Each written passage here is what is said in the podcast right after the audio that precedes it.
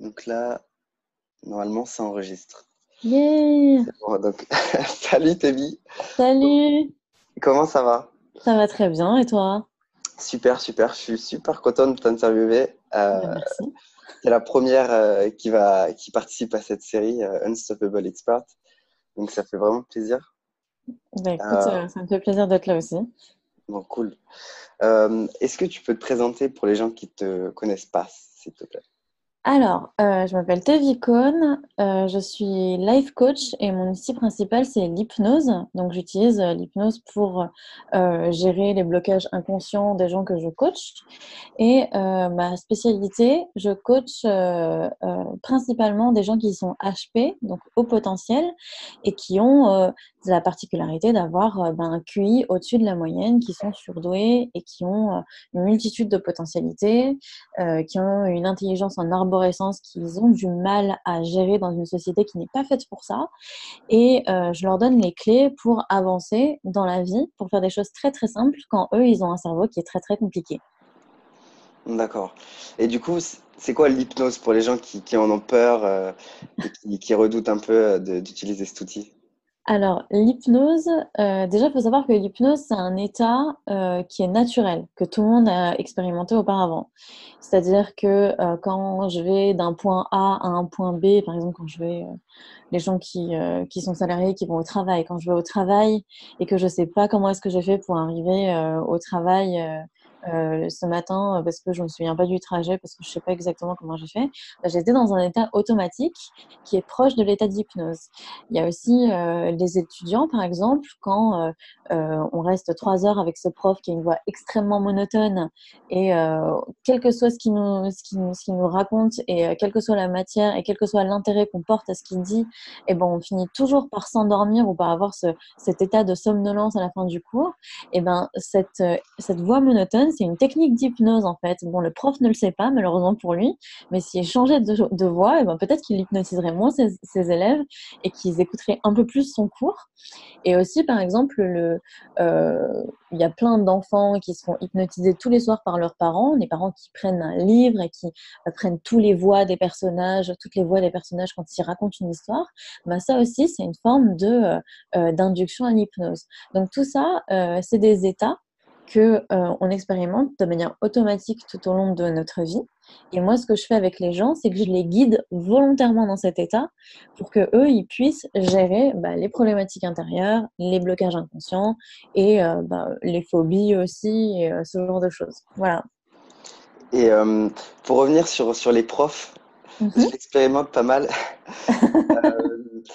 Est-ce que c'est pas une bonne manière d'apprendre d'ailleurs, le fait d'être sous hypnose, de laisser un peu notre inconscient euh, travailler? Euh, oui, alors ça dépend.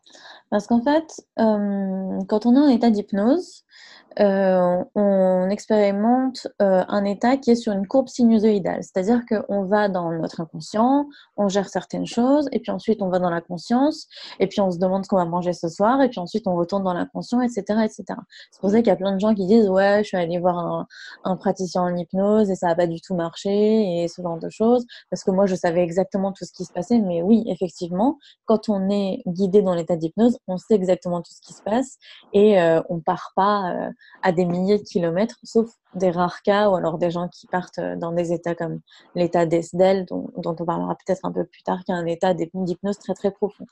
Donc tout dépend de ce qu'on veut faire et euh, de si on le fait euh, consciemment. C'est-à-dire que si consciemment je vais à un cours et que je me dis, je vais me laisser guider par cet état de flow dans lequel je serai dans une concentration extrême et qui va faire en sorte que toutes les informations que je vais recueillir, eh ben, je vais les stocker et je vais les réutiliser, là, c'est cool. Mais par contre, si je suis euh, dans un cours où je subis cet état d'hypnose que me, me, me, enfin, essaye de me faire induire même euh, inconsciemment mon prof qui me parle, me parle, me parle, et plus il me parle et plus j'ai envie de m'endormir, bah là euh, je vais rien, je vais rien écouter du tout, je vais rien apprendre du tout. Donc ça, ça, dépend vraiment de plein de petits facteurs euh, qu'il est bon de, de connaître parce que ben, c'est pour ça que c'est un métier en fait d'être praticien en hypnose, c'est que voilà, c'est plein de facteurs qui font en sorte que on est guidé dans l'hypnose pour un but et un seul, et parfois ça marche, et parfois quand l'inconscient n'est pas d'accord avec euh, ce qu'on est en train de faire, et eh ben ça marche pas. Voilà. Donc, il faut vraiment se laisser guider alors pour, pour que ça fonctionne. Mmh, alors, oui et non. Comment, comment expliquer ça? On n'est pas. Euh, quand, je dis qu'on se laisse guider, c'est que, euh, par exemple, moi, je n'ai pas de pouvoir sur les gens qui viennent me voir souvent on a l'impression que euh, l'hypnose c'est un peu un truc du genre euh, ouais euh, si tu veux voir tes vies elle va te faire faire la poule enfin après tu connaîtras plus ton prénom et tout machin non j'ai pas le pouvoir de faire ça et personne ne l'a même Mesmer qui fait des spectacles et ce genre de choses personne n'a ce genre de pouvoir ce qu'on fait avec les gens c'est qu'on leur propose d'entrer dans cet état qui normalement est naturel et automatique, et on leur propose d'y entrer volontairement. Donc on les guide vers cet état. Donc oui, effectivement, si tu te laisses pas guider, eh ben t'entreras pas en hypnose. Si tu te laisses guider, oui, là tu le feras. Mais ouais, c'est vrai qu'on on, donne des outils, mais si tu décides de ne pas utiliser ces outils, bah ça marchera pas, ça c'est sûr. Ok. Et du coup, comment est-ce que tu es, arrivé à comment es arrivé à, à utiliser l'hypnose dans tes dans ton métier? Et quel était ton parcours? En arriver là alors, euh, j'ai un parcours qui est assez compliqué, comme euh, à peu près tous les surdoués euh, que je connaisse, parce que évidemment, si aujourd'hui j'accompagne les gens qui sont surdoués, c'est parce que je le suis moi-même. J'étais au, au, tout début assistante de direction d'un des grands cabinets d'avocats où euh, je faisais un travail euh, minable, exécrable, euh, où à chaque fois qu'on me demandait d'effectuer une tâche simple, je n'y arrivais pas, comme vérifier des photocopies ou faire le café parfaitement. Il faut savoir que dans le milieu juridique, c'est un milieu qui est extrêmement maltraitant. Et euh, ce n'est pas un jugement de valeur, c'est vrai, il y a même des études euh, scientifiques sur le sujet, comme quoi les assistantes euh, juridiques sont là pour être maltraitées par leurs collaborateurs ou par les associés des cabinets d'avocats. Donc c'est quelque chose de reconnu, le fait que ce soit un milieu qui est extrêmement maltraitant. Et moi, je me suis retrouvée surdouée, donc pas faite psychologiquement, neurologiquement pour effectuer des tâches simples, à faire un métier qui n'est qu'un un amoncellement de tâches simples avec des gens qui sont extrêmement maltraitants, donc qui me mettaient une pression alors que j'étais hypersensible pour effectuer des tâches euh, que euh, j'étais pas câblée pour faire. Donc il y avait un cocktail explosif de tout ce qu'il faut pas chez un surdoué en fait, qui s'est retrouvé dans, dans ce métier-là. Euh, bien évidemment, au lieu de me dire ce métier n'est pas fait pour moi, je me suis dit mais qu'est-ce qui va pas chez moi? Évidemment, puisque je n'ai jamais remis en cause le fait que, voilà, mes, mes, patrons n'étaient pas n'étaient maltraitants ou quoi que ce soit. Enfin, j'ai jamais remis en cause quoi que ce soit. Mm. Je suis allée voir une psychologue à ce moment-là qui m'a dit mais vous êtes surdoué, ce n'est pas possible de vérifier des photocopies pour votre cerveau. Et j'ai fait ah peut-être. Et, euh, et aussi euh, à ce moment-là, elle m'a dit que euh, j'avais une bonne capacité d'écoute, que j'étais quelqu'un qui connaissait bien les histoires des gens, qui repérait très vite les schémas, et que j'étais plus faite pour la thérapie, l'accompagnement des gens, que pour l'assistanat, pour assister des gens. Et du coup, de, de, ce constat-là, déjà, j'ai quitté le monde juridique, ce qui était un énorme soulagement parce que j'étais plus maltraitée et ça, ça m'a fait énormément de bien. Euh, et ensuite, je suis allée euh, euh prendre un boulot salarié euh, totalement euh, alimentaire. J'étais hôtesse d'accueil et en même temps, j'ai suivi des, des, des, études par correspondance de psychologie. en psychologie, je me suis rendu compte très très vite que euh, en fait la thérapie par la parole c'était jamais assez c'est jamais assez la thérapie par la parole au bout d'un moment on peut savoir les causes de euh, euh, nos problèmes mmh. à partir du moment où on les connaît il faut agir dessus et pour agir dessus il faut d'autres autres choses il faut d'autres outils donc, j'ai cherché ces outils dans les thérapies comportementales. À ce moment-là, j'ai trouvé l'hypnose. Euh, j'ai fait euh, une formation, enfin une initiation. Je suis tombée amoureuse de cet outil. Et c'est à partir de là que j'ai euh, tout laissé tomber ce qu'il faut. J'ai juste fait, voilà, pris une grande décision. j'ai fait une, une formation, j'ai pris toutes mes économies, j'ai fait une formation en hypnose. J'ai ouvert mon cabinet. Et de là, j'ai commencé à faire des petites sessions, des consultations heure par heure en hypnose. Voilà, ça a commencé comme ça. D'accord. Et pour ceux qui, ne sauraient pas, c'est quoi la différence entre thérapie par la parole et comportementale? Euh, Alors, il faut savoir qu'il y a deux branches dans la psychologie qui euh, s'affrontent et qui généralement ne sont pas du tout amies. Il y a, il y a la psychanalyse avec euh, Freud, Jung, euh, tout ce genre de grands personnages. la psychanalyse, c'est une thérapie par la parole. Il faut savoir que toutes les thérapies sont des thérapies par la parole de toute façon. Hein. C'est des thérapies où on parle de toute façon pour avancer. Donc, la psychanalyse, c'est euh, une branche de la psychologie euh, qui fait que on essaie de trouver les causes des problèmes, les causes profondes des problèmes, pour essayer de les gérer. Et c'est aussi une branche de la psychologie qui postule que si on attaque le symptôme sans avoir compris la cause, mhm. eh ben, l'inconscient va trouver un autre symptôme qui sera probablement plus grave pour euh, signifier à la conscience qu'il va falloir régler tous les problèmes qui sont inconscients. Donc il y a ça à prendre en compte.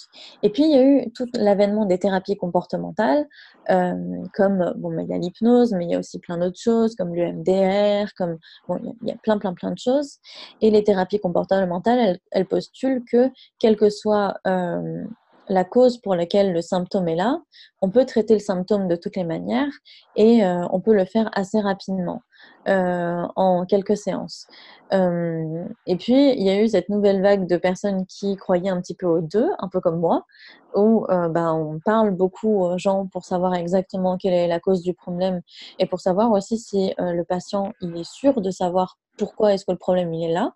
Et à partir du moment où tout est clair, là on peut essayer d'agir sur le problème avec plein de petites techniques comportementales qui peuvent être, euh, je ne sais pas euh, si c'est euh, pour une phobie des araignées, ça peut être une thérapie par exposition, c'est-à-dire qu'on lui met par exemple tous les matins un post-it avec juste une croix noire sur le mur. Il a l'impression au début que c'est une, araignée et puis ensuite au fur et à mesure il s'habitue et puis on met une une, je sais pas, une photo d'araignée ou j'en sais rien. Ensuite, on va dans un vivarium, enfin bon, une exposition euh, petit à petit. Et puis, au final, euh, c'est comme ça qu'on traite la phobie euh, de, manière, de manière totale et, et, générale et éradiquée complètement, sans aller jusqu'à se dire l'araignée, c'est euh, l'image de la mère et du coup il faut que tu, règles tes problèmes avec ta mère et comme ça et eh ben tu auras plus cette phobie des araignées ou ce genre de choses. Ça c'est plutôt euh, c'est une, comment dire c'est une caricature de la psychanalyse mais euh, c'est ce dont on en retient de manière générale. Voilà. Ok et du coup aujourd'hui tu as choisi de te spécialiser dans l'alimentation le sport et l'image de soi. Pourquoi est-ce que tu as, as, choisi de te spécialiser dedans? Alors, euh, ça, c'était mon, premier parcours au tout début. Euh, j'ai choisi de me spécialiser là-dedans parce que euh, bah, c'est quelque chose qui me tenait énormément à cœur personnellement, vu que à l'époque, je faisais 3 à 4 heures de CrossFit par semaine, ce qui est beaucoup, hein, franchement, pour n'importe qui. Et aujourd'hui, je fais euh, combien 6 à 8 heures d'haltérophilie par semaine. Donc euh, ça aussi, euh, c'est beaucoup pour la plupart des gens. Ah et en, fait, l'importance de mon sport a fait en sorte que bah, ça a développé un autre œil sur l'image de moi-même sur l'image que je renverrais que je renvoyais aux autres. Et aussi, je me suis rendu compte que ma pratique du sport, elle n'a jamais été aussi saine et aussi régulière aujourd'hui que quand j'ai arrêté de faire du sport euh, pour euh, quand j'ai arrêté de faire du sport pour maigrir. Parce que si je faisais du sport au début, c'était pour être en bonne santé et pour être mince, pour bien présenter, pour bien me présenter aux yeux du monde. Si aujourd'hui je fais du sport, c'est parce que j'aime ça. Parce que j'aime faire de l'haltérophilie et j'aimais faire du crossfit à l'époque aussi. Donc, si je suis aussi régulière, c'est parce que j'aime ça et j'aimerais, je, voulais à l'époque euh, replacer au centre de la vie des gens cet amour de soi et cet amour des choses euh, qu'on fait, comme ses loisirs, mais aussi son travail, et aussi euh, les relations avec les gens, ça soit moins toxique et ce genre de choses. Et puis je me suis rendu compte au fur et à mesure que ce message-là, c'était un message qui touchait beaucoup plus les surdoués que euh, simplement euh, euh, les athlètes, qu'il y avait une cible de personnes, que, de personnes que je touchais qui était beaucoup plus restreinte et beaucoup plus précise. Et c'est pour ça que je me placement là-dedans. D'accord. Et du coup, tu tu as parlé de haut, de haut potentiel, de surdoué. J'ai aussi entendu les termes de multipotentiel, hypersensible. Oui. Tu peux nous dépatauger un peu de tous ces termes si on pas dans le domaine. Alors, quand moi j'ai été diagnostiquée, donc j'avais 6 ans, donc c'était il y a plus de 20 ans déjà, on parlait de surdoués et de douance intellectuelle. Et puis au fur et à mesure, on s'est rendu compte que les surdoués, ceux qu'on appelait les surdoués, n'étaient pas plus doués que la moyenne. le profil intellectuel de quelqu'un, il est composé de plein d'intelligences de, différentes. Il y a l'intelligence sociale, le fait de savoir se comporter en société, de savoir se faire des amis, de savoir se comporter avec les gens. Il y a l'intelligence émotionnelle, qui est le fait de comprendre les émotions, ses propres émotions et les émotions des gens. Il y a aussi l'intelligence logico-mathématique, le fait de euh, comprendre les suites de chiffres et de nombres, de savoir calculer facilement et euh, de savoir se repérer euh, dans euh, je ne sais pas, dans des, dans, dans des suites euh, logico-mathématiques. Puis il y a l'intelligence géographique, spatiale, ou ce genre de choses. Voilà. Donc, les surdoués, généralement, c'est des gens qui ont euh, une des intelligences qui est beaucoup plus haute que la moyenne, mais ils ont un profil généralement aussi hétérogène, c'est-à-dire que les autres profils intellectuels sont beaucoup plus bas que la moyenne aussi. Donc ça, on peut y avoir, peut y avoir quelqu'un avec une intelligence, euh, euh, je sais pas, littéraire qui est très très très élevée, mais une intelligence émotionnelle qui est très très basse. Et du coup, ça donne ben, des profs euh, de philosophie à l'université qui euh, n'arrivent pas à euh, donner des cours en one-to-one avec leurs élèves parce qu'ils sont complètement terrifiés à l'idée de devoir expliquer quelque chose à une seule personne à la fois. Donc ça, c'est quelque chose à prendre en compte. Donc c'est pas des gens qui sont plus doués que la moyenne, pas du tout. C'est des gens qui ont une intelligence qui est différente. Et c'est pour ça que, euh, avec, euh, avec le temps, on a appelé les les hauts potentiels, c'est-à-dire des gens qui ont un potentiel qui est euh, haut. Ils ont potentiellement la possibilité de faire de grandes choses ou ce genre de choses. c'est mon interprétation des choses. Hein. Après, peut-être qu'on les appelle pour ça autrement. ensuite, il y a plein d'autres termes qui sont dérivés de ça. Les zèbres, on, dit souvent ça aussi, les zèbres. j'ai entendu. Euh, voilà, euh, sûrement parce que, euh, je sais pas, parce que dans la savane, par exemple, on sait, on sait toujours pas pourquoi les zèbres ont des rayures. Il y a plein d'études scientifiques sur le sujet, mais on ne sait toujours pas.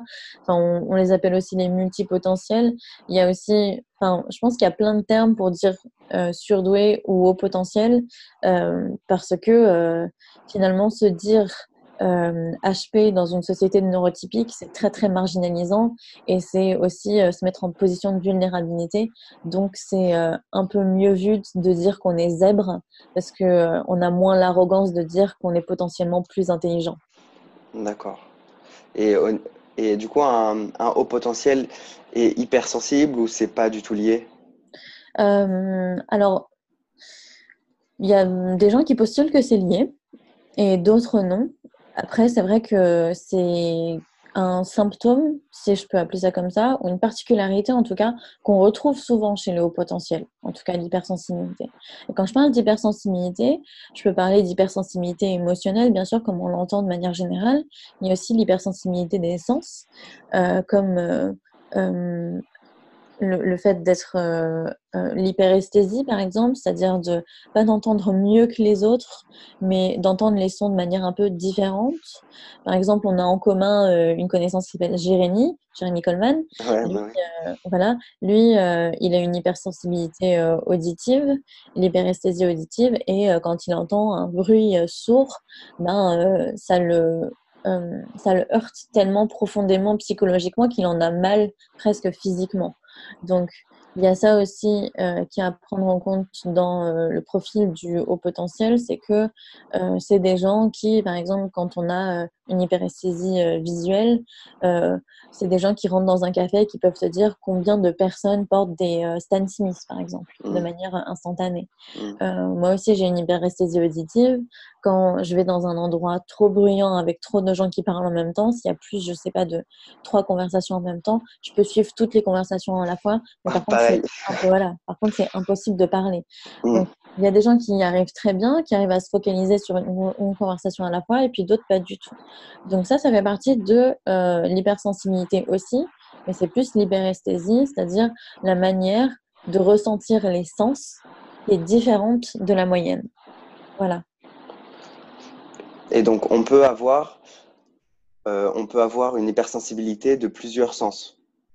Euh, oui, totalement, ouais, ouais, euh, on peut, euh, je sais pas, je, crois que j'avais, une copine qui, euh, qui avait une hyperesthésie auditive, euh, comme moi. Donc, on se retrouvait toujours à deux dans des cafés très calmes et qui euh, aussi avait une hyperesthésie au niveau de l'odorat, du coup, qui quand elle sortait dans la rue, pouvait dire où est-ce qu'était la boulangerie parce qu'elle sentait l'odeur du pain. Ou alors, dans cette pizzeria, ils utilisent du, basilic frais avant même d'entrer dans le restaurant, avant même de goûter les plats. Donc, ouais, c'est totalement possible. Ok, ah, je croyais que j'avais euh, des hallucinations. Euh, euh, comment on dit Quand, quand je sens une odeur. une hallucination nasale quand je sens une odeur, mais que personne d'autre la, la sentait. C'était, c'est bizarre, mais au final, je comprends. Et ben voilà. ça, ça, porte un nom, effectivement. Ouais. c'est fou, ça de mettre un nom sur les choses qu'on comprend pas forcément. Oui, totalement. Ouais. Et il y a même l'hyperesthésie va, va, parfois tellement loin qu'on peut avoir ce qu'on appelle une synesthésie, c'est-à-dire que le cerveau finit par confondre les sens. Et c'est-à-dire que quand il, par exemple, quand ils mangent, c'est des gens qui quand ils mangent quelque chose d'acide, ils voient une couleur. Ils voient le vert ou du rouge ou ce genre de choses. Et quand ils entendent un, bruit, quelque chose comme ça, ils ressentent quelque chose de très, de très fort. Enfin, bon, les sens se mélangent dans le cerveau. Et du coup, ça fait quelque chose d'assez euh, singulier, quoi. Mmh. Et donc aujourd'hui, tu accompagnes tes clients euh, de quelle façon? Euh, Alors. Oui, vas-y. euh, alors, j'accompagne les gens sur, euh, sur six mois. Sur des problématiques qui sont généralement bien particulières, qui sont bien. Enfin, généralement, il y a presque que les surdoués qui ont ce genre de problématiques. Ça peut être. Il y a des gens qui ont du mal à reprendre le sport mais pas comme les neurotypiques le, le, le peuvent. C'est-à-dire que c'est pas euh, euh, j'ai arrêté le sport et je veux juste le reprendre et puis voilà, j'ai besoin juste d'un coup de pouce et, et ça ira. C'est des gens qui vont essayer des dizaines et des dizaines et des dizaines de fois et au bout de deux semaines, ils n'y arrivent plus parce que euh, euh, parce que c'est une, une, tâche bien trop simple de mettre un rituel dans sa vie. Donc, il faut les aider à avoir ce genre d'outils. Donc, je les accompagne sur six mois à raison généralement d'une fois par semaine, euh, toujours euh, online, parce que l'hypnose, ça marche aussi bien euh, en face à face que par écran interposé. Mmh. Et du coup, ben, je les aide sur ces problématiques-là, non seulement en faisant des séances d'hypnose ensemble, donc c'est moitié, c'est des séances d'une heure, du coup moitié anamnèse, on appelle ça dans le, dans le milieu, donc moitié, euh, euh, on parle, on discute des problématiques et on voit ensemble ce qu'on doit faire euh, cette semaine. Et ensuite moitié séance d'hypnose. Et puis ensuite, une fois qu'elle est finie, on a des objectifs pour la semaine prochaine. Et euh, je donne des outils pour pouvoir atteindre ces objectifs. Donc ça peut être un PDF d'auto-hypnose pour pouvoir faire de l'hypnose à la maison seule sans que j'ai besoin d'être là. Ou alors ça peut être un audio aussi à écouter tous les jours. Ou alors ça peut être, euh, je sais pas, ça peut être un exercice tout simple comme euh, remplir sa bonbonnière de bonbons euh, pour voir des bonbons tous les jours et pas avoir euh, la compulsion d'en manger à chaque fois qu'on va au, supermarché. Enfin, ça peut être plein de choses comme ça différentes. Mais en tout cas, le but à la fin des six mois, c'est non seulement de savoir utiliser l'hypnose comme outil dans sa vie de tous les jours, mais aussi d'être complètement autonome pour pouvoir gérer sa vie et ses émotions et arrêter euh, euh, bah, de se laisser, euh, comment j'allais dire guider, mais non, c'est plus de laisser ce petit dictateur des émotions nous, nous, nous rabaisser et, et, prendre le dessus, quoi. Il me faut absolument l'hypnose pour les bonbons. c'est facile pourtant, hein. franchement, en, trois ou quatre séances, généralement, ça part euh, tellement facilement les compulsions alimentaires. Ah oui. Ouais, c'est ça qui est aussi singulier en fait dans, dans les coachings en général d'ailleurs, c'est que les gens viennent pour une problématique qui est généralement très très simple, genre je veux reprendre le sport ou euh, je veux réussir à, à, me concentrer ou alors euh, je veux euh, arrêter de manger des bonbons par exemple. Mmh. Et au final, en une ou deux séances, c'est fini. Puis après, bah, faut finir les six mois quand même parce que bon, bah, il y a, il y a 24 séances en tout, donc euh, voilà. Et, euh, et ensuite, on, on, attaque des choses un peu plus profondes qui finalement sont les causes, euh, causes sous-jacentes derrière ces compulsions-là, quoi. D'accord. Ok. Ouais, au final, ce sont vouloir manger des bonbons, etc. C'est des symptômes? Bah, pas tout le temps, évidemment. Il y a des gens qui mangent des bonbons parce que c'est bon.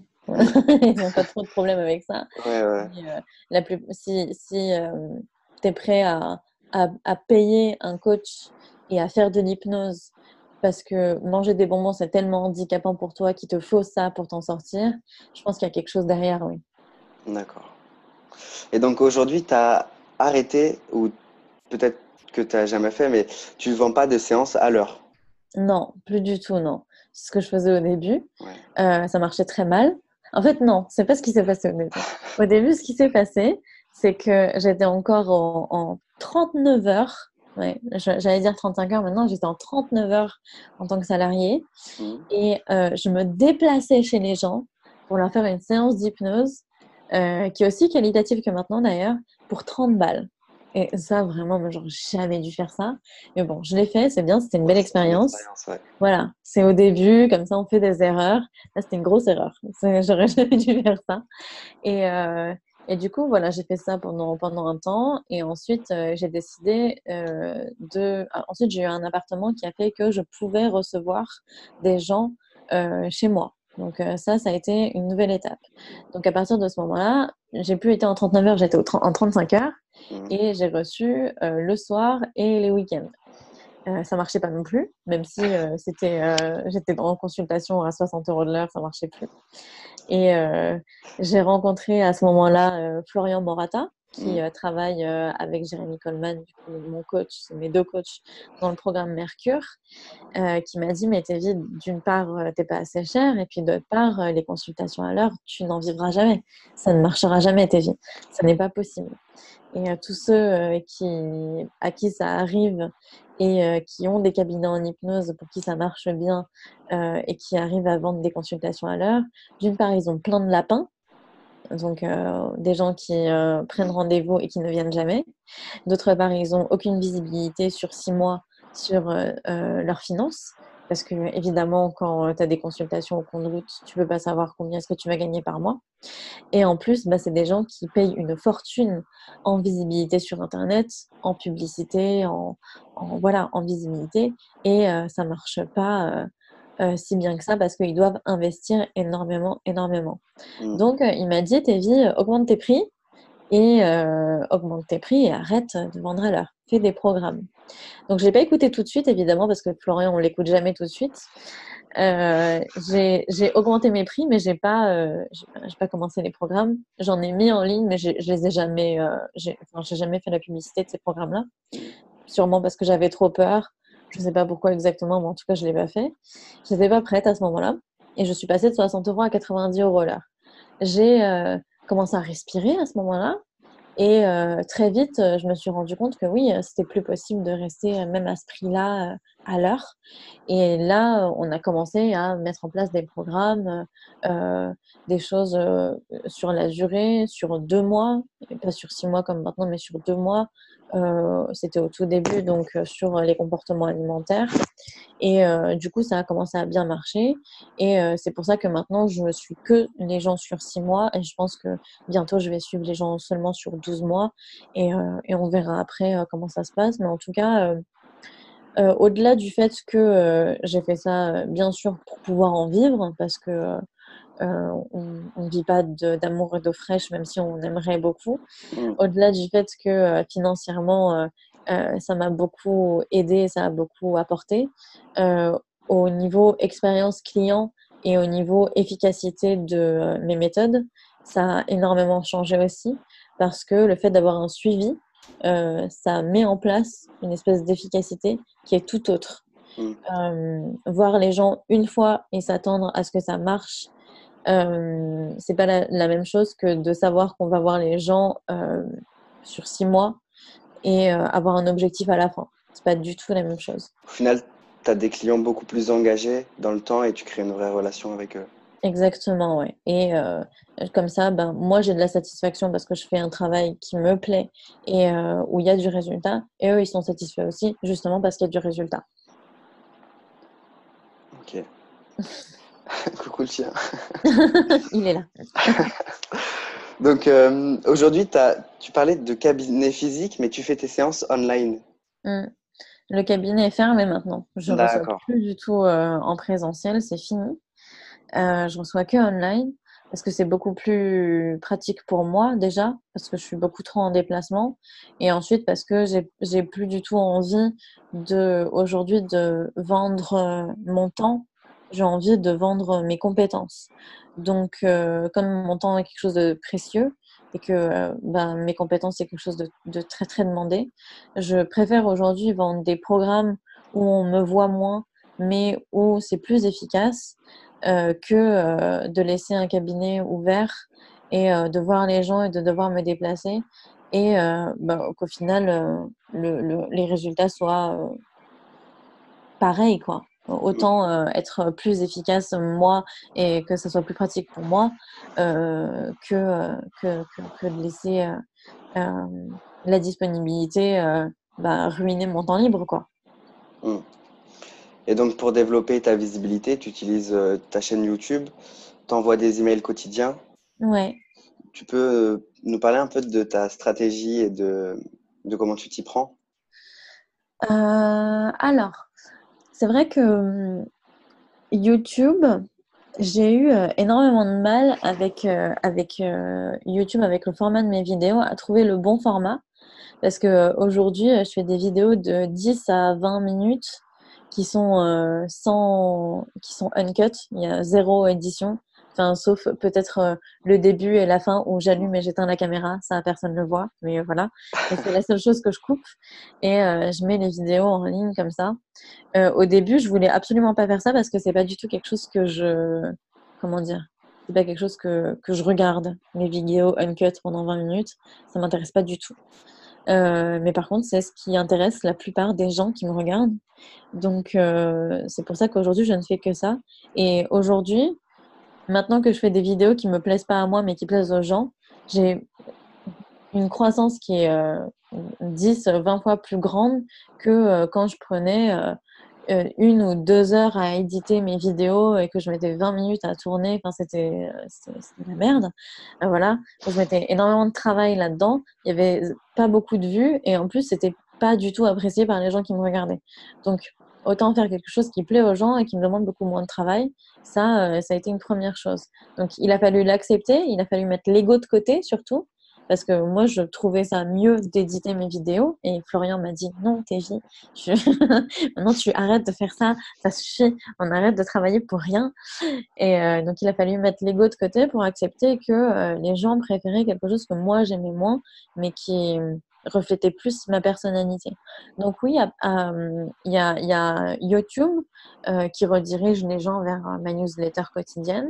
Il y a aussi Instagram j'ai un compte Instagram sur lequel je poste euh, euh, des, des, visuels avec des mantras du genre euh, je vis ma vie comme je l'entends ou alors ce genre de choses. Mmh et, et sous ce mantra, généralement, bah, il y a la newsletter, enfin une partie de la newsletter du jour qui n'est pas entière qui est coupé à un endroit stratégique. Et euh, si les gens veulent avoir la suite, ils s'inscrivent à la newsletter et ils la reçoivent. Voilà. Et euh, du coup, en story aussi sur Instagram, il y a euh, bah, cette newsletter qui est coupée à un moment sur un, à un moment cliffhanger et si les gens veulent avoir la fin, et eh ben ils s'inscrivent à la newsletter. Il y a plein de gens qui me disent que c'est de la torture, mais il faut s'inscrire. voilà, faut s'inscrire. Voilà, c'est tout. Donc ça, ça marche très bien aussi. Et euh, le, pourcentage de personnes qui arrivent grâce au bouche à oreille, tu, tu le sais à peu près ou pas aujourd'hui? Euh, Aujourd'hui, oui. Bah aujourd'hui, c'est presque 100% maintenant. Hein. Au début, comment dire? En fait, le, le, bouche à oreille, ça, ça, cette chose de, de très traître, c'est que c'est-à-dire que la première fois qu'on entend parler de quelqu'un par bouche à oreille, on va pas y aller tout de suite. Mm. C'est au fur et à mesure où euh, on suit cette personne, on va voir les vidéos, où on lit les newsletters une fois, deux fois, trois fois pendant trois mois, quatre mois, six mois. Et moi, ce bouche à oreille-là, il est en train de payer maintenant, alors que mon entreprise, elle vit depuis deux ans et demi. Donc, euh, il y a ça à prendre en compte. C'est que oui, mon bouche à oreille, pour l'instant, il marche à, à, 100%, mais c'est parce que euh, aujourd'hui, les gens me suivent depuis super, super longtemps. Donc, c'est pour ça qu'ils me font confiance. Mais euh, je ne pense pas qu'il y ait des gens qui. Enfin, ces, derniers temps, j'ai eu deux ou trois appels de vente de gens qui m'ont été recommandés. Et euh, comme c'est des gens qui savaient pas comment je travaillais, c'est des gens qui euh, connaissaient pas mes méthodes, ils n'étaient pas encore prêts pour travailler avec moi. Par contre, ceux qui ont signé, qui sont avec moi et qui suivent mon programme sur six mois, eux, c'est des gens qui me connaissent depuis très très longtemps et qui me suivent depuis très très longtemps. Donc, euh, ouais, il y a, y, y a cette chose de d'hyper perverse où on a l'impression que euh, bah, tout ce travail qu'on met en place tous les jours et tout, il marche pas parce qu'il marche pas avant très longtemps finalement. Ok. Et donc euh, maintenant que tu n'as plus de cabinet, c'est quoi la journée type de tes aujourd'hui? Alors la journée type, donc euh, en ce moment, je n'ai pas de journée type parce que je sors d'une semaine de jeûne hydrique complet. Mhm. Donc, euh, c'est, donc je vais pas, je vais pas au sport encore. Mais euh, normalement, ce que je fais, c'est que le matin, je me lève vers 7h30, je sors le chien, je mange et j'écris la newsletter quotidienne. je l'envoie, je la mets sur tous mes réseaux sociaux. Je poste aussi une vidéo. Et ça, ça me euh, une vidéo ouais, du lundi au vendredi. Donc, pas par jour. Le samedi et le dimanche, je me repose. Euh, voilà, je poste la vidéo. Ensuite, euh, bah, il est l'heure de manger, je mange. Et l'après-midi, je vais au sport. pendant, donc j'ai deux heures de sport. Le soir, je fais mes coachings. Et euh, le lendemain, bah, c'est à peu près la même chose. Euh, je, généralement, je groupe euh, un, un, pendant enfin, un jour de la semaine mes vidéos, enfin le tournage de mes vidéos. Ensuite, un autre jour, je fais tous les posts Instagram. Et puis, bah, tout ça se poste automatiquement tout au long de la semaine. Et, et voilà. Et, et, en ce moment, je suis en train de mettre en place un nouveau programme, justement, parce que jusque-là, je recevais les gens, enfin, je coachais les gens en one-to-one. Euh, mais maintenant, j'aimerais faire des groupes parce que je me suis rendu compte que ben, les surdoués, ils avaient souvent presque tous les mêmes problématiques et ils avaient aussi une problématique qui était très très forte et qui va se régler en faisant des groupes. C'est la problématique de la solitude parce que comme euh, par exemple, tu me parlais de l'hyperesthésie, de ton hyperesthésie, du mm. fait que euh, euh, c'était quelque chose euh, qui t'avait soulagé d'entendre que tu n'étais pas fou et que c'était quelque chose que finalement il y avait un mot à mettre là-dessus. Et mm. ben, en plus de ça, dans ces groupes-là, en plus d'avoir ce moment Eureka où bah, cette problématique, en fait, elle a un nom et on n'est pas fou et, et, et, ces problèmes-là, en fait, ils existent pour de vrai, et ben il y a tout un panel de gens qui seront avec, euh, avec ces personnes-là et qui diront moi aussi j'ai ce problème. Et du coup non seulement c'est pas un problème que tu as tout seul et t'es pas fou mais en plus moi aussi j'ai ce problème là donc voilà en groupe je pense qu'il y aura cet impact qui sera hyper hyper fort du soutien et euh, du fait que la solitude elle est cassée à ce moment là quoi. Ouais c'est fou. La synergie de groupe ça ça crée quelque chose hein. Ouais, ouais, c'est clair. Ça aide, euh, ça aide énormément et surtout dans le monde de l'entrepreneuriat. En tout cas, moi, ça m'avait beaucoup aidé au début. Euh, et dans le monde de la thérapie, ça aide aussi, surtout dans, dans, dans des particularités telles que, telles que le, le haut potentiel, où on se sent vraiment marginalisé et seul. Parce qu'il faut savoir qu'en fait, le haut potentiel, ça représente 2% de la population. Donc, c'est, c'est vraiment pas beaucoup. Je, ma cible, elle est finalement petite, même si je, enfin, jusque-là, je n'ai parlé qu'à des surdoués euh, dans, dans, dans, ma pratique. Donc, euh, voilà. Mais euh, il faut savoir que comme, ça, comme ils font partie que 2% de la population, ils sont vraiment très, très seuls tout le temps, quoi. Donc, le groupe, ouais, il y a vraiment cette synergie qui fait en sorte que non seulement les problématiques sont normalisées, mais euh, en plus, bah, la solitude, elle est cassée et la marginalisation, elle est absente. Donc ça, c'est cool. super. Et euh, du coup, tu nous parlais de ton jeûne? Ouais. Euh, tu peux en dire plus? Pourquoi Comment Est-ce que ça t'apporte? Alors, j'ai fait un jeûne hydrique parce que j'ai de très très grosses allergies depuis que je suis toute petite. Donc, des allergies, en ce moment, il y a plein de pollen dehors. Et donc, je suis allergique à plein de pollens différents, le bouleau, les graminées, le platane, ce genre de choses. En ce moment, il y a deux alertes maximale sur le boulot et le platane, je respire pas très très bien. Et euh, la semaine dernière, euh, j'ai fait des très très grosses crises d'asthme. Je prenais mes traitements tout le temps et il n'y avait rien qui marchait. Et en fait, ça fait euh, au moins trois ans que j'ai vu des reportages, que je me suis, que, que je, je m'informe sur le jeûne et que je sais que bah, c'est l'une des manières de traiter ce genre d'allergie parce que en fait dans le ventre il y a des cellules qui se remplissent euh, d'un enzyme, je, crois que c'est un enzyme euh, l'histamine, mhm. et c'est pour ça que quand on a des allergies, on prend des antihistaminiques pour que ben, cette enzyme arrête de nous provoquer ces réactions allergiques qui sont absolument affreuses. Et en fait, quand on entre en état de jeûne, on demande à nos cellules de se vider puisque euh, elles, ça s'appelle l'autophagie en fait, c'est le fait que les cellules détruisent les cellules euh, endommagées et recréer des cellules saines, eh ben, euh, quand on est en jeûne, les cellules se vident de leur histamine et du coup, ben, on n'a plus de réaction allergique. Donc pendant une semaine, j'ai jamais aussi bien respiré de toute ma vie. Euh, là, ça commence à reprendre et tout. Je commence à avoir le nez pris et ce genre de choses, mais je pense que c'est parce que dehors aussi, ça commence à être un peu violent pour moi. Mais au moins, grâce à ce jeûne, mon traitement maintenant il marche alors qu'avant le jeûne ne marchait pas du tout. Et, euh, et, je me sens beaucoup mieux et je respire beaucoup mieux. Donc ça, euh, c'est une qualité de vie. Je l'ai surtout fait pour, une qualité, pour avoir une qualité de vie et pour être euh, mieux, pour respirer mieux. Mmh. Je sais pas si tu connais, il y a Eric Benzin qui, qui, a fait 12 jours de jeûne pour se débarrasser aussi de problèmes de peau. Ouais. Alors, non, je ne connais pas du tout. Ça a marché comment? Ben, Il est parti 12 jours se à, la campagne, dans une maison. Ouais. Il n'a ni bu, ni mangé pendant 12 jours. Et il raconte, euh, là j'ai son livre, une petite publicité. Ouais. Tu devrais le lire. Il raconte son jeûne pendant 12 euh, jours. Ouais. Super intéressant.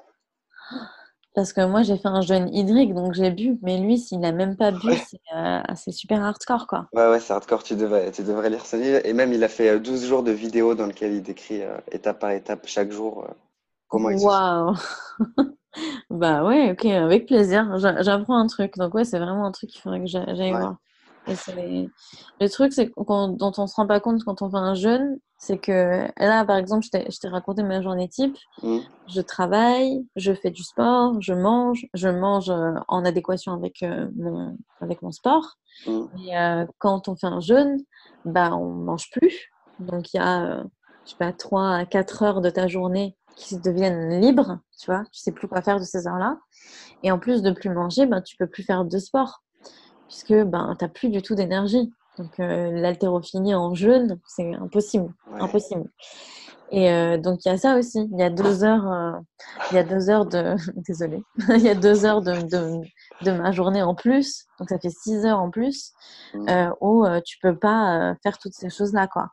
Donc ça te donne le temps de réfléchir un peu plus sur ta vie et sur tes problématiques. Mm. Et en gros, tu peux pas aller au sport pour euh, relâcher la pression, c'est fini tout ça.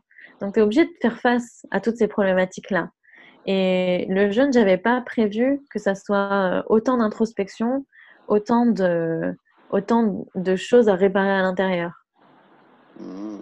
Donc c'est pour ça que ce livre, il doit être super intéressant, je pense, parce que, ouais, il a dû réparer plein de trucs en 12 jours sans boire ni manger. Ouais, ouais clairement. Et du coup, tu as, arrêté les emails pendant 7 jours Oui, j'ai arrêté les emails aussi. Enfin, arrêté euh, euh, totalement. Euh... Ouais, j'ai tout arrêté. Enfin, si, j'avais continué à faire des, des, vidéos pendant les trois premiers jours. Et les quatre derniers, c'était impossible parce que j'étais trop fatiguée et, et j'étais trop j'avais besoin, j'avais besoin de tout couper en fait. J'avais vraiment besoin de, de me retrouver avec moi-même et de, ouais, de, me, de me rencontrer. Ok. Et t'as pas eu la sensation à un moment de de plus avoir besoin de manger? Euh, J'ai toujours eu faim, moi. Et euh, j'avais lu, parce que moi j'ai lu un livre qui s'appelle L'art de jeûner, qui est euh, finalement une publicité pour euh, une clinique qui fait des jeûnes en fait en Allemagne. Et euh, dans, dans, ce livre-là, il disait que euh, quand tu n'avais pas le système digestif complètement vide, euh, tu avais encore euh, euh, besoin de manger, enfin l'envie de manger ou alors mal au ventre, ce genre de choses, et qu'il fallait faire des lavements régulièrement. Je ne suis pas allée jusque-là. Du coup, j'ai eu encore faim à la fin des sept jours. Mais je pense que si je m'étais préparée un peu mieux, peut-être que j'aurais eu ça. En tout cas, je, je même si, comment dire, c'est vrai qu'à la fin, j'avais moins faim, donc euh, donc il y a eu ça. Mais même si euh, je suis passée par plein de difficultés pendant 7 jours, je suis contente d'être passée par là parce que enfin, je respire mieux, quoi. Donc euh, ça fait du bien. ouais, tu respires mieux et tu as fait un peu d'introspection. Ouais, exactement. Ouais. J'ai fait de, de, la place à l'intérieur. Bon, du coup, j'ai une dernière question. Tout à l'heure, tu avais ma curiosité avec l'état d'Esdel, donc ça n'a rien à voir. Est-ce que tu peux en parler? Alors, euh, l'état d'Esdel, c'est un état euh, très particulier qui est euh, induit par l'hypnose. Il y, a certaines personnes qui sont tellement habituées ou alors tellement sensibles aux inductions à l'hypnose qu'elles rentrent dans un état d'hypnose très très très profond où elles restent en état d'hypnose pendant, je crois, 3 à 13 heures si, je si, si, je me trompe pas. Je crois que c'est ça. Et du coup, euh, c'est un état qui est très agréable, en tout cas, apparemment, qui est pas où c'est pas un truc où tu te sens enfermé ou ce genre de choses, mais euh, malgré les suggestions des, personnes qui t'ont mis en état d'hypnose, tu ne peux pas en sortir. Euh, enfin, c'est pas quelqu'un d'autre que toi-même qui peut te faire sortir de cet état-là. Donc, euh, tu restes euh, à l'intérieur de toi-même pendant ce, nombre de temps très long, euh, sans que personne puisse t'en faire sortir, ce qui doit faire très très peur à l'entourage des personnes qui sont en état d'SDL, je suppose. Ouais. Et, euh, et, du coup, ben, apparemment, c'est quelque chose qui est, très réparateur, qui fait beaucoup de bien. Mais euh, bon, bah, quand tu ressors d'un spectacle de Mesmer et que tu es en état d'SDL et que tu te réveilles euh, dix heures plus tard aux urgences, je pense que ça ne va pas être super agréable. Donc, il faut être, faut être prêt, il faut être préparé, quoi, je pense. Ouais. Ok, bah, merci. Est-ce que tu as, quelque chose d'autre à ajouter ou un message à faire passer aux personnes qui se sont reconnues et qui sont multipotentielles? Euh, Si j'aurais, si j'avais un message à leur faire passer, ça serait de, de se faire accompagner. Quoi. Je sais que ça a l'air de, de, prêcher pour sa paroisse, mais euh, moi-même, euh, il y a cinq ans, quand j'étais encore assistante de direction et que je ne savais pas que j'étais maltraitée et que je ne savais pas que j'étais euh, pas du tout à ma place et que cette société n'était pas faite pour moi. Moi-même, je suis allée voir une psychologue qui était euh, spécialisée euh, dans le haut potentiel et qui a réussi à m'aider à sortir de tous ces comportements destructeurs, à rechercher encore ce genre de, comment dire, de, de, de, de, milieu euh, malsain euh, qui finalement était un milieu qui m'avait, qui ressemblait très, beaucoup à ma famille puisque j'ai une famille maltraitante. Donc euh, j'ai été aidée pour, pour sortir de là. J'ai été aidée pour comprendre mes propres comportements. J'ai été aidée pour, pour faire, pour avancer dans ma vie. Et j'ai un, un, pote qui est Anthony Morvan, qui est euh, cofondateur du programme Alpha Body, euh, qui avait écrit un statut qui était très juste à ce sujet, qui disait que quand, quand il était avec son ex, il avait beau essayer de se chatouiller lui-même, il n'y arrivait pas. Et elle, il suffisait qu'elle approche un tout petit peu ses mains de ses pieds et pour que il éclate de rire et qu'il se recroqueville en position fétale. Ben, en fait, un coach, c'est exactement la même chose. Il y a des choses T'as beau savoir, t'as beau essayer, t'y arrives pas. Et bien le coach, il va réussir à à mettre des mots sur tes problèmes et aussi à trouver une solution qui est adéquate et qui te correspond pour pouvoir avancer. Et euh, dans le haut potentiel, je pense que c'est hyper important de casser ce cycle de la solitude et d'arriver à trouver de l'aide, à trouver une aide adéquate pour euh, faire en sorte que ce comportement et cette euh, manière de penser qui est si particulière puisse enfin devenir adéquate et intégrée dans cette société qui n'est pas faite pour ce genre de mode de pensée. Voilà. Ok. Donc, après ce beau message, comment on peut te retrouver? Comment est-ce qu'on peut me retrouver? Ben, On peut me retrouver sur, euh, sur YouTube, on peut me retrouver en s'inscrivant à, ma newsletter sur mon site internet et euh, aussi euh, sur Facebook, partout, je suis partout. Sur Instagram, je suis partout. Ok, de toute façon, je mettrai tous les liens. Donc voilà, allez retrouver Tévi si vous avez besoin d'aide, d'être coaché, accompagné et, et comprendre un peu plus sur votre fonctionnement si vous vous reconnaissez. Yes. Bon, merci beaucoup, Tévi, pour ton, pour ton, pour ton temps. je t'en prie. Merci à toi. Et euh, à la prochaine. Allez, salut.